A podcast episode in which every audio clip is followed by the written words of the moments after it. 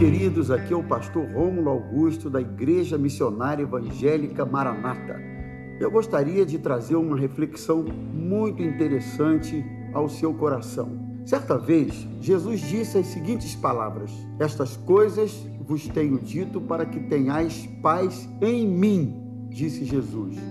No mundo vocês passarão por aflições, mas tende bom ânimo, eu venci o mundo. Que alerta interessante que Jesus nos dá no Evangelho de João, capítulo 16, verso 33. Jesus, em primeiro lugar, ele diz assim: Em mim vocês poderão ter paz. Eu sou o príncipe da paz, a fonte principal e doadora de toda a paz.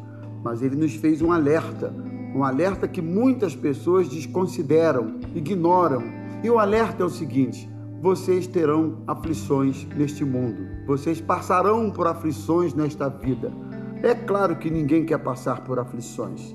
Se pudéssemos, fugiríamos das aflições com toda certeza. A verdade é que todos nós passamos por aflições. Mas a grande questão que me traz aqui nessa oportunidade e eu quero provocar essa reflexão no seu coração é a seguinte: quais os efeitos das aflições na sua vida? Tipo de pessoa você tem se tornado com as aflições? E aí nós precisamos entender algumas coisas que nos ajudarão a atravessar as aflições de, de forma mais serena, firme ao mesmo tempo. A primeira delas é que precisamos entender que a aflição faz parte dos processos da vida, ou seja, todos passam por aflições e é através das aflições que somos aperfeiçoados que crescemos.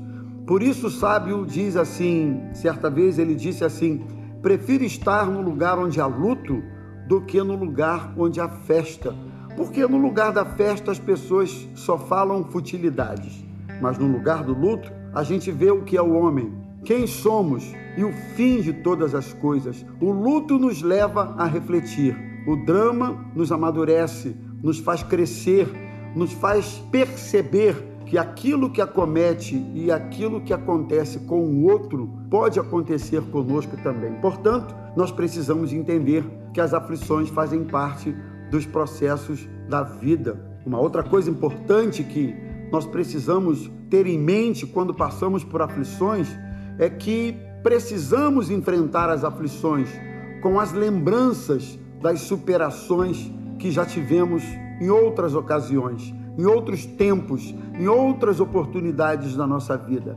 Certamente a aflição que você pode estar passando neste momento da sua vida não é a primeira, e se está sendo a primeira, não vai ser a única. Certamente outras virão ou já vieram na sua vida. Então, a gente precisa ter em mente que, da mesma forma que superamos certas aflições, certos momentos da nossa vida, que muitas vezes pensamos assim, mas como é que eu vou conseguir superar isso? Eu não tenho forças, eu não tenho capacidade, eu não tenho maturidade. E quando você menos esperou, quando você menos imaginou, você estava superando essa dificuldade. Então eu quero estimular você que está vivendo um tempo de aflição a se lembrar que, da mesma forma que o Senhor Jesus te sustentou, te livrou, te abençoou, fortaleceu você nos dramas anteriores da sua vida, ele também vai continuar te abençoando desta vez. Então, não perca o foco disso aí. Mas uma outra questão que me chama atenção com relação às aflições é que é muito bom que quando passamos por aflições, nós tenhamos a coragem, tenhamos a sinceridade de fazermos um autoexame. É isso mesmo. Muitas vezes as aflições, não todas, mas pode ser que as aflições são colheitas daquilo que semeamos na vida. Muitas vezes o que semeamos, inevitavelmente, vai gerar colheitas traumáticas, difíceis, colheitas que não serão abençoadoras para a nossa vida. Portanto, no tempo da aflição, faça um autoexame. Verifique se tomou a decisão certa, se fez a coisa certa, se você tratou aquela pessoa da maneira correta. Faça um autoexame, pergunte para você mesmo se você agiu corretamente.